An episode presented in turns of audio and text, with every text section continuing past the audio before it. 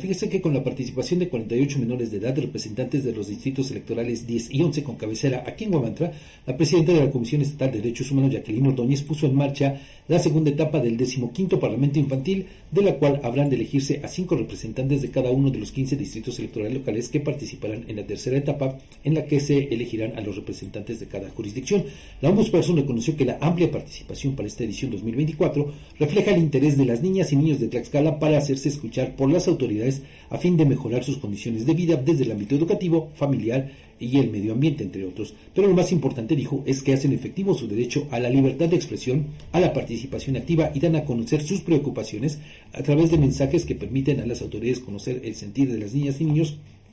que en un futuro serán quienes asuman las presidencias municipales, magistraturas o diputaciones para efectuar una acertada toma de decisiones. El decimoquinto Parlamento Infantil tiene el objetivo, ya le decía, de que los menores se expresen libremente y busquen que a través de su contribución se promueva la defensa y el ejercicio pleno de los derechos de la niñez tlaxcalite.